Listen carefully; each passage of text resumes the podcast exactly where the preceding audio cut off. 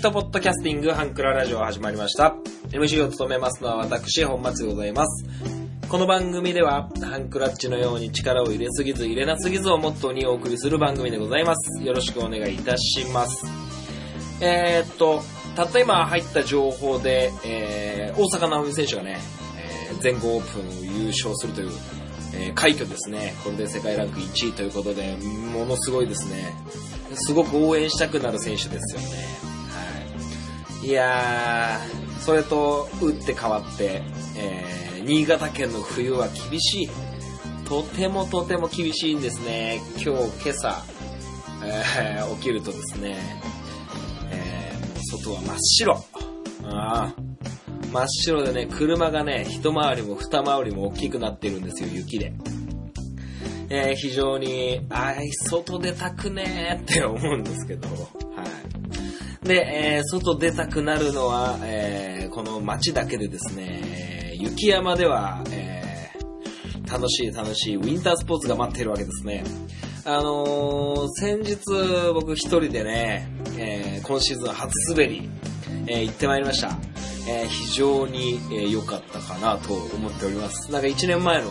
えー記憶を取り戻しに行ったっていう、えー感じだったんですけど、はい。でね、あのースノーボードやってる場所、要はスキー場っていうのは、えー広いんですよ。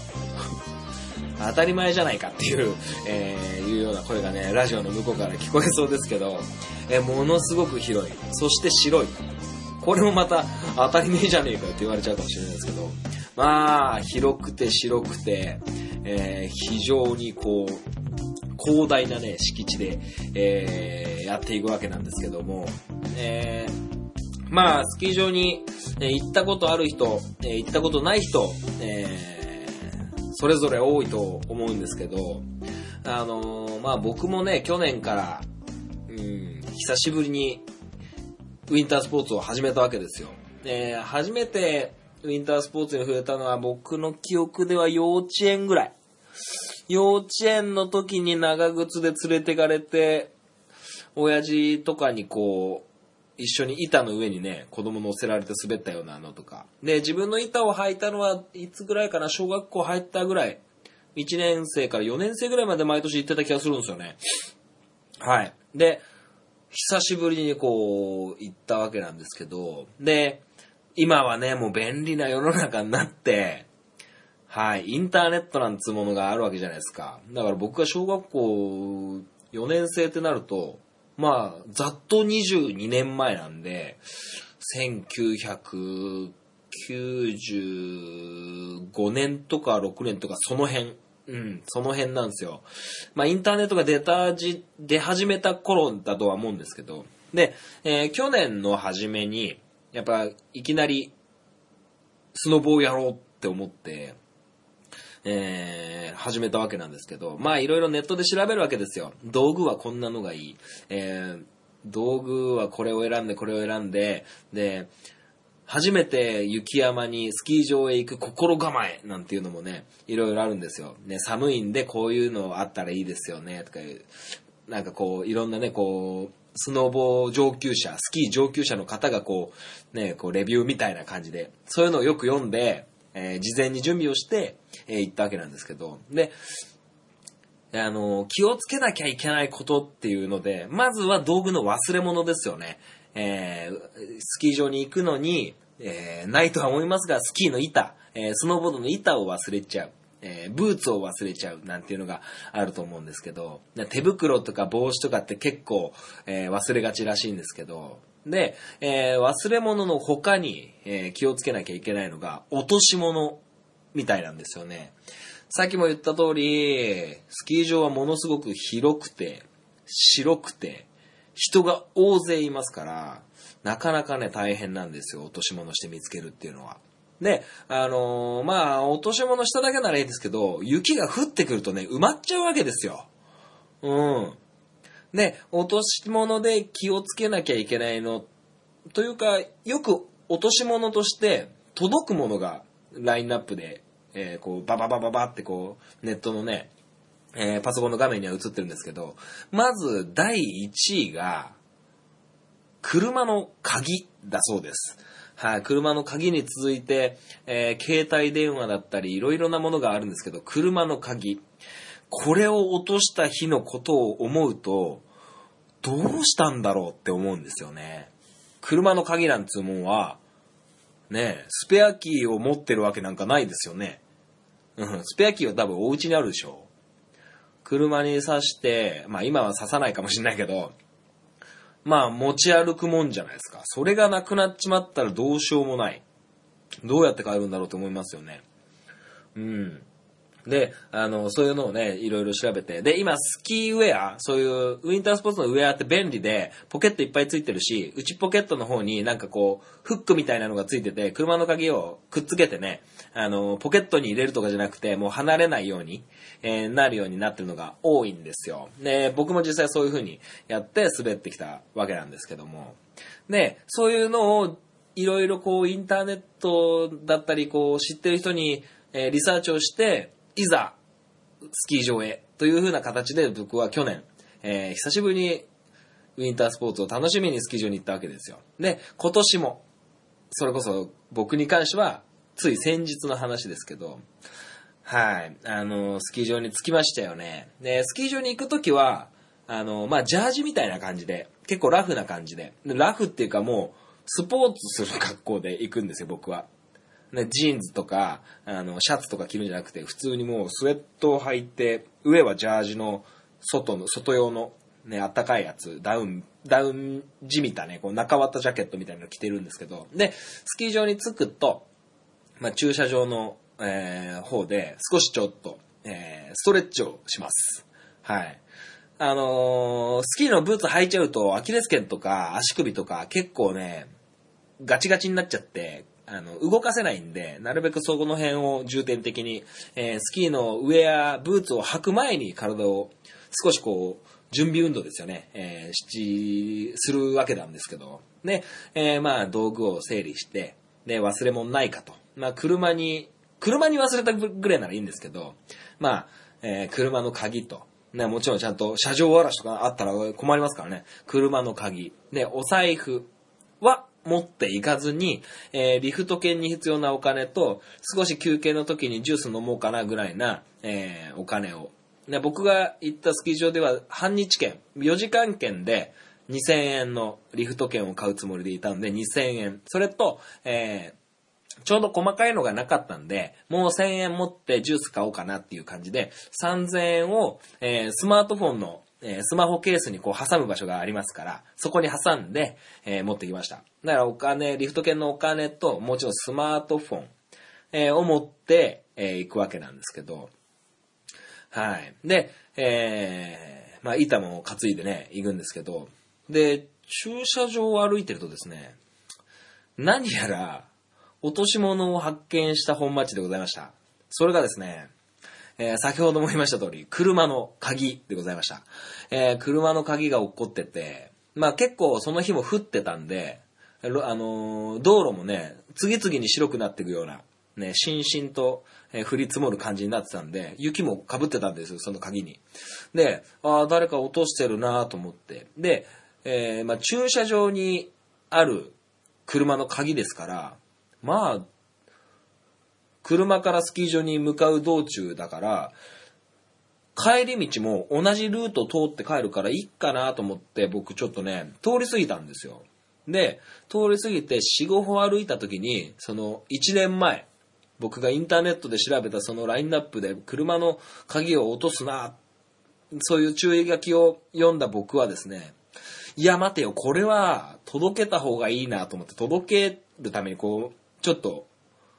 巻き戻しつって、戻って、車の鍵を拾いました。で、車の鍵と、えー、おそらくお家の鍵と、まあ、あとキーホルダーとぬいぐるみと、まあ、いろんなこう、鍵が結構ジャラジャラした感じであったんですよね。まあまあ、あ困ってりゃ、それはね、えー助けてほしいですから。もう僕がね、そういうじ事件に、事件に、まあ自分で引き起こすんですけど、えーそういうミスを犯した時に、えー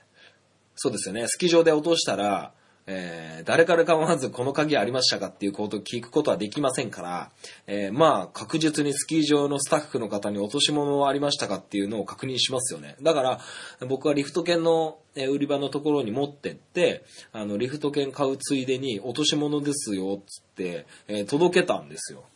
そしたらですね、あありがとうございますって言って、ああ、なんかおと困ってるでしょうねっていう話をして、リフト券をさ、買おうと思ったらですよ。思ったら、そのリフト券の受付の、ね、お姉さんの鍵だったんですよ。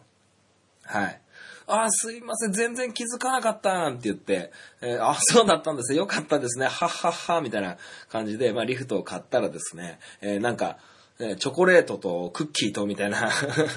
そういうお菓子をね、いすいませんでした、ありがとうございました、つって、助かりました、なんて言って、えーお菓子をもらったのと、えーリフト券を受け取った時に、僕ね、4時間券を買ったんですけど、で、4時間券を買うと、どういう風なシステムかっていうと、リフト券に今日の日付がスタンプされてて、で、僕が到着したのが9時。9時じゃない。9時に家出たから、10時ぐらいに、えー、スキー場に着いて、えーやったわけですよ。で、スキー場に着いて、10時に、えーリフト券を買うと、まあ4時間券だから14時なんですよ。14時まで滑れますよ、リフトに乗れますよっていう14時のスタンプが押されるわけですよ。で、1時間後にもし僕がスキー場に到着してたら、えー11時からなんで、15時と記載されたスタンプ、スタンプが押されたリフト券を受け取るんですけど、受け取った時にはちょっと気づかなかったんですけど、僕の、僕10時に入ったのに、15時ってなってたんですよ。1時間多かったんですよ。これ僕、受け取った時に気づけばよかったんですけど、多分1時間増して押してくれたんですよね。4時間券を2000円で買ったんですけど、同じ2000円で5時間分リフト乗れますよって。いや、なんかすごくこう、ああ、すいませんっていう、ありがとうございますって感じだったんですけど、で、僕帰りに、えー、その、リフト券売り場のところに行って、お礼を言いに行こうかなと思って行ったんですけど、もう、お昼を回ってて、もう多分、交代かな、多分。で、その僕が鍵を拾った鍵の持ち主のお姉さんはいなかったんですけど、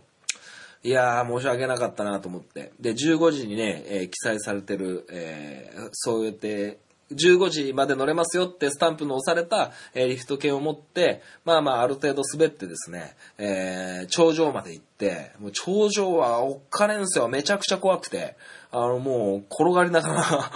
はい。少しこう、斜面が、角度が変わっただけで、ものすごく怖くて、うん、全然頂上は僕のまだたどり着く、ね、僕のステージじゃないなと思って、えー帰ったんですけど、で、まあ車乗って、えー、1時間ぐらい車をね、乗ってね、あのーお家に着いたんですけどね、お家に着いてだいたい15時ぐらい？うん。お気づきですか？僕ね、15時までのスタンプわざわざ押してもら、あの、押してもらったのに、もうね、1時半ぐらいにもう滑るのやめちゃって、あの、せっかくサービスしてもらったのに、そのサービスの恩恵を受けずに、えー帰ってまいりました。もうね、平日だったから、空いてるからね、こう、リフト乗って滑って降りて、リフト乗って滑って降りてって言ってね、やってるとね、もうなかなか疲れて、もう体力の低下に、ね、びっくりしております。はい。そんな体力の低下が著しい、えー MC 本町のお送りするハンクララジオ、えーこの辺から、この辺から？それもおかしいな、えースタートしたいと思います。最後までお聞きください。こんにちは、ゆるりんこパーソナリティのなおです。しょうこです。この番組は日常に起きたこと、仕事のこと、楽しかったこと、悲しかったことをゆるりんこと話すポッドキャスト番組です。毎週木曜22時配信中。ふわふわゆるりとした番組をお探しのあなたにぴったり。番組はゆるりんこで検索。ぜひ一度聞いてみてくださいね。はい、それではメールを紹介していきたいと思います。えー、ふつおたは今週もありませんでしたので、えー人生ゲーム違反クラえーこのコーナーは誰もが一度はやったことのある人生ゲームをモチーフに MC 本マッチの人生を人生経験豊富なリスナーの皆さんにマスを作ってもらい、えー山あり谷ありの仮想人生を過ごすコーナーです。えー例題として、えー油田を掘り当てるがそれで得た収益をユニセフに寄付各国から称賛されて知名度200アップ。えーと、テロリストに拉致され、身代金として10億円支払うなどなど、大喜利チェックに波乱万丈に進めていきましょうというコーナーでございます。えー現在、えー5500万持ってて、えー浦和レッズに所属してる28歳でございます。それでは行きましょう。赤犬丼さんからいただきました。本マッチ。スポーツ選手として全盛期のうちに海外進出を決意。行き先は、丸1、偶数ならオランダ。丸2、奇数ならアメリカ。ん？年齢が偶数ならオランダ、年齢が奇数ならアメリカ。このメールより先に、えー海外進出のメールが来ていたら、えー改めて移動しなくてもいいということで、現在、えー本町28歳でございます。なので、アメリカです。アメリカリーグ、えーアメリカリーグに行きました。残念、オランダには行けなかった。はい、ありがとうございます。アメリカに海外、え海外移籍をしました。どこのチームなんでしょうかね。えー続きまして、アマンさんからいただきました。アプローチラジオのケン君が芸人を目指していることを知り、本マッチも芸人になりたくなり300万で、まずは衣装を購入。ということで僕、5500万のうち、えー5200万に、えー減りましたね。衣装を手に入れて。で、こんな感じで、えーということは28、29歳、今29歳です。ん？違う、29歳と30歳。30歳で芸人を目指すということになって、で、えー300万円で衣装を買うという状況になっておりますが、あのー前回の人生ゲームに半クラで、送りにくいかなっていう話をしてたら、あの、アマンさんから少しこうヒントというか、えーいただいたんですけど、なんかこう、読まれる順番がわからないから、人生がこう、右往左往しちゃうんじゃないか。だから送りに行くんじゃないのっていう風なご指摘を受けたんですけど、いや、それで右往左往したいんですけど、でも確かにそれはあるなと思っています。はい。で、ルールを変更というか、少しこう、やり方を試験的に変えてみたいかなと思ってます。というのも、このさっきの赤犬丼さんの奇数なら、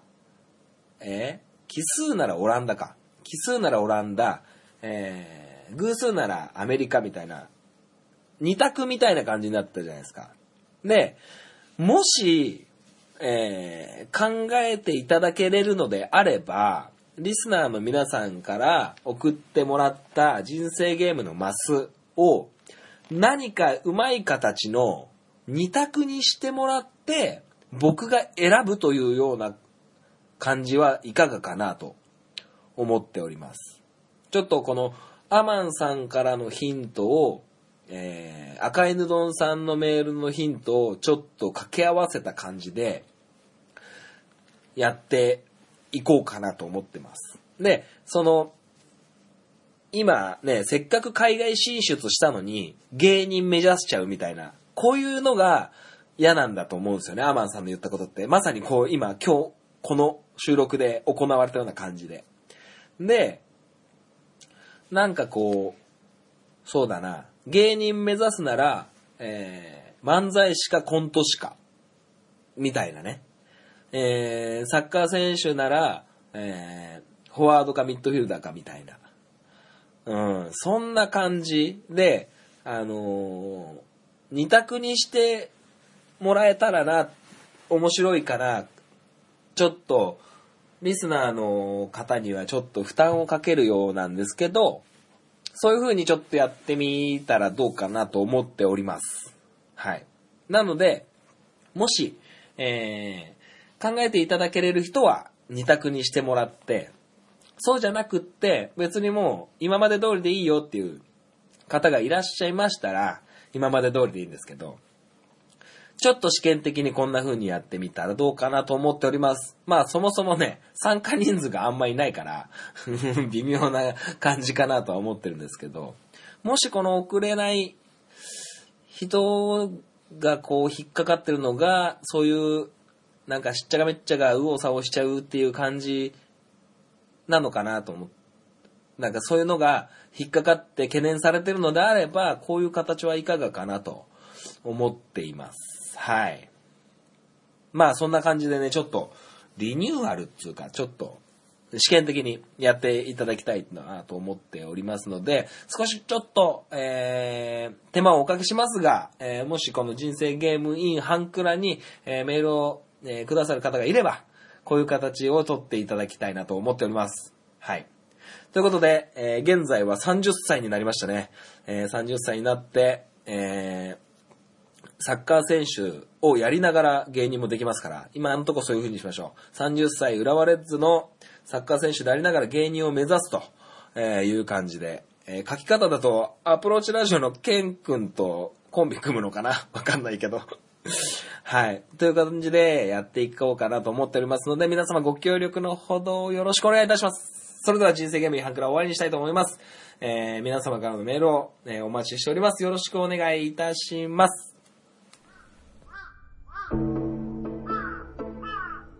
壊れたラジオのつまみを回すと、たまたま波長があったのか、何かが聞こえる夜がある。ドッキンマッシュ提供赤羽のラジオ。番組は赤羽のラジオで検索。心の周波数を合わせてお聞きください。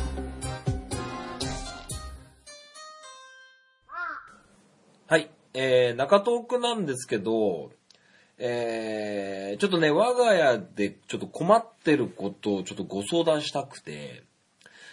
あのーまあ、端的に言えば、えっ、と、電気代がちょっと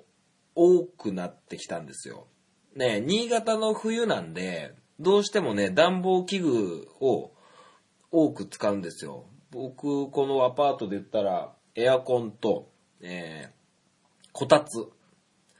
まあ、それだけですね。あの、ファンヒーターみたいなのはまだ使ってないんですけど、で、エアコンは寝室と、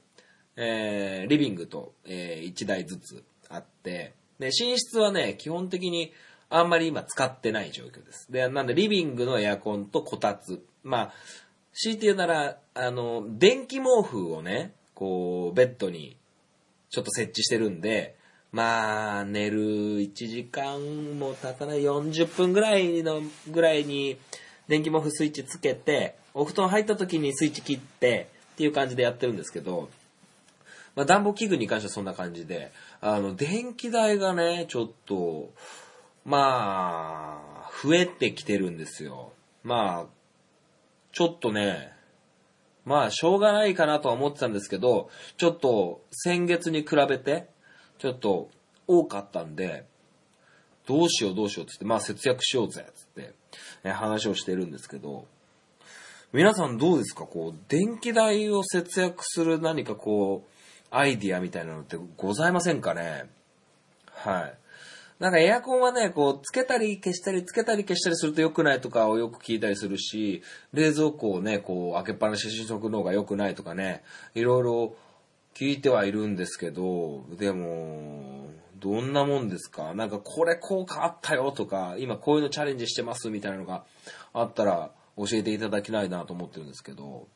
まあ水道、まあこ水道光熱費があんまりこう、思い通りにいってないのが現状なんですよ。はい。お風呂は2日使ってるか。お風呂を新しいお湯を張って、その日の夜入って、次の日に少し湯を足して入って、湯を落として、お風呂掃除。で、洗濯物には、あの、お風呂の水を使ってやってるし、あと、まあ、洗い物でしょうね。うーん。まあ、水道はね、水道代はそんなに夏からこう、うまいことこう、あれしてないんですよ。変動はしてないんですけど、ちょ電気代、ね、ガス代もちょっとずつ上がってますね。まあ、お風呂を入るタイミングが僕とミランダカーで、結構、ラグがあって、僕がバイトから帰ってくるともう11時ぐらいなんで、もうミランダカーお風呂入ってあるんですよ。で、追い炊きをするんで、まあその辺の差はあるかなっていうのと、あと朝コーヒー飲む時にお湯沸かすのが冬になってできたでしょ。夏はそんなことなかったんで、うん。まあガスも少しずつ、うん、上がってるのと、まあ電気代、やっぱ電気代がちょっと大きく違うんですよね。やっぱこたつなのかな。うん。まあ電化製品がちょっと増えたっていうのもあると思うんですよね。あの、掃除機。うん、掃除機が、あの、なんて言うんですか。あの、ノズルのないやつ、ホホースのないやつで、あの、立てかけて充電するタイプの、あれ。で、まあまあ、1万円ぐらいの安いやつを買ったんですけど、まあ、そんなぐらいだし、まあ、電気毛布も増えたか。うん、そうですね。で、テレビのつけっぱなしと、えーまあ、正直ね、テレビはいいんですけど、こたつをつけっぱなしにすることがたびたびあったんで、それは今すごく二人で気をつけているのと、エアコンつけっぱなしはなくなったかな。あとトイレの電気のつけっぱなしが僕もあるし、ミランダカも何度かあったのかなと思うんですけど、ちょっとね、この電気代節約テクニックをリスナーの皆さんに教えていただきたい。うん。まあ一軒家のうちもあれば、そうじゃないお家もあると思うんですけど、ね、ちょっと皆さんにちょっと僕のこのうちの電気代節約プロジェクトにちょっといい案ないかなと思って、はい。そんな感じで、ちょっと電気代がね、かさんでるんで、その辺をちょっとリスナーの皆さんと一緒に解決していきたいなと思っております。はい。何か少しヒントでもあれば、えーお寄せいただきたいなと思っております。はい。まあ、そんな感じなわけですよ。まあ、あと、まあ、食費はちょっとまあ別だからな。まあ、食費は結構浮いてきてるんですよね。その辺はね、もう、ミランダカーに一任しておりますから、はい。うまいことをやりくりしてもらってます。はい。もう、頭上がりませんね。うん。まあまあ、そんな感じでやってて、うーん、ちょっと考えなきゃいけないなと僕も思ってるんですよね。はい。ということで、皆様の節約、まあ、もちろん電気代のこともそうですし、水道、えー、とかガスとか、えー、いろんな節約方法があると思うんですけど、この節約術をお寄せいただきたいなと思っております。はい。あの、なんとか僕に力を分けてください。お願いします。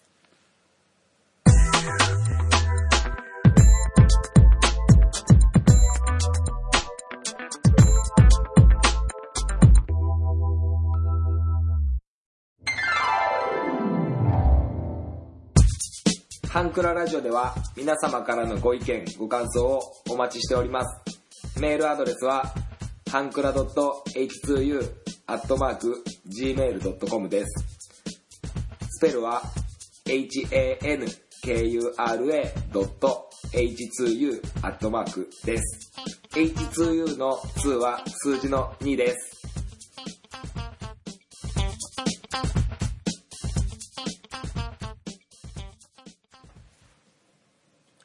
エンディングでございます。最後までお聞きいただきありがとうございました。えーこの番組では、えー皆様からのメールを、えーお待ちしております。えー、ふつおた、えー人生ゲーム違反クラ、サッカーに関する本マッチ FC、えーポッドキャストに関するお便りは、えースイートポットマッチング、えー Gmail でも、えー Twitter の DM でも、えーどちらでも構いませんので、えーお気軽にお寄せください。よろしくお願いします。しゃさし最後噛むっていうね。うーん。これはいかんな収録し直そうかなと言いつつ流れてるなはい。まあ、このまま行きましょう。えー、もう1月も終わりますね。うん。なので、2月になると節分とかね、えーいろいろ、えー節分もあるし、バレンタインデーもあるし、そんぐらい？建国記念日？建国記念日があるかな？うん。まあ、こうやってね、もうもう2019年、1ヶ月過ぎちゃったよっていう昨今と、もう1ヶ月しかないねっていう12月に入った時、ね、結構あっという間ですよ。この10ヶ月、11ヶ月。結構あっという間。うん。で、えー、全然関係ないけど、センター試験を受けた方もいるのかなこれ聞いてる人で。だったりね、えー高校生は、えー私立高校の洗顔とかはもうこの辺じゃないかなと思ってますけどね。まあ、受験生には、えー、なんて言うんですか？こういうのなんて言うの？周年場？少年場？うん、頑張りどころ？うん。あの、頑張ってください。頑張ってくださいはちょっと違うな。無理しないように。うん。えーインフルエンザ、えー風邪も流行ってますからね。はい。僕の会社でも、えーインフルエンザの人が一週間、一週間前に、えーえーかかって、復帰したその日に別の人がまたインフルエンザでお休みするっていう感じでね、えー気をつけております。はい。で、僕はね、もう今週、うーん、この週末に関してはね、もう絶対風邪、インフルエンザになれないんですよ。というのもですね、えー、スノーボードで旅行に行ってきます。一泊二日で。はい。奇跡的にね、ミランダカートもお休みがあってですね、えー一泊で、えースノボの旅行行ってきて、帰ってきてるね、もうこれ配信してる頃は。はい、ものすごく今楽しみにしてます。はい、今出発前夜ですね。出発前夜に、えーいろいろね、えーまたスノーボードのメンテナンスをして、えーウェアを確かめて忘れ物ないように、えー気をつけて行ってまいりたいと思っております。はい。皆様のもね、皆様のロロね、とか言ってね。うん。あのお出かけの際は、え事故、怪我ないようにしていただきたいですし、えー道中でのね、こうトラブルっていうのはどうしても本当いろいろね、めんどくさいことになっちゃうんで、あのー楽しみたい気持ちを、は、大事に持って、あのトラブルないし、ハプニングに、えー巻き起こらないように、遭遇しないように、注意して、えー楽しんでほしいなと思っております。北海道とか福岡の方はちょっと雪がすごくて、なんかこう、天気がすごい悪いみたいなんでね、はい、地震もあっちこっちで少しずつなんか起きてるみたいなんで、皆さんもそういうのもね、気をつけて、えーそのためにはやっぱり、まあ、何事もやっぱり健康が一番ですよね。うん。なんでね、こう、僕が言えたことじゃないですけど、えーいい食事を食べて、いい休養をとってください。はい。ということで、今週はこの辺でお開きにしたいと思います。また、お会いしましょう。お相手は、MC 本マッチでございました。また来週、さよなら。バイバイ。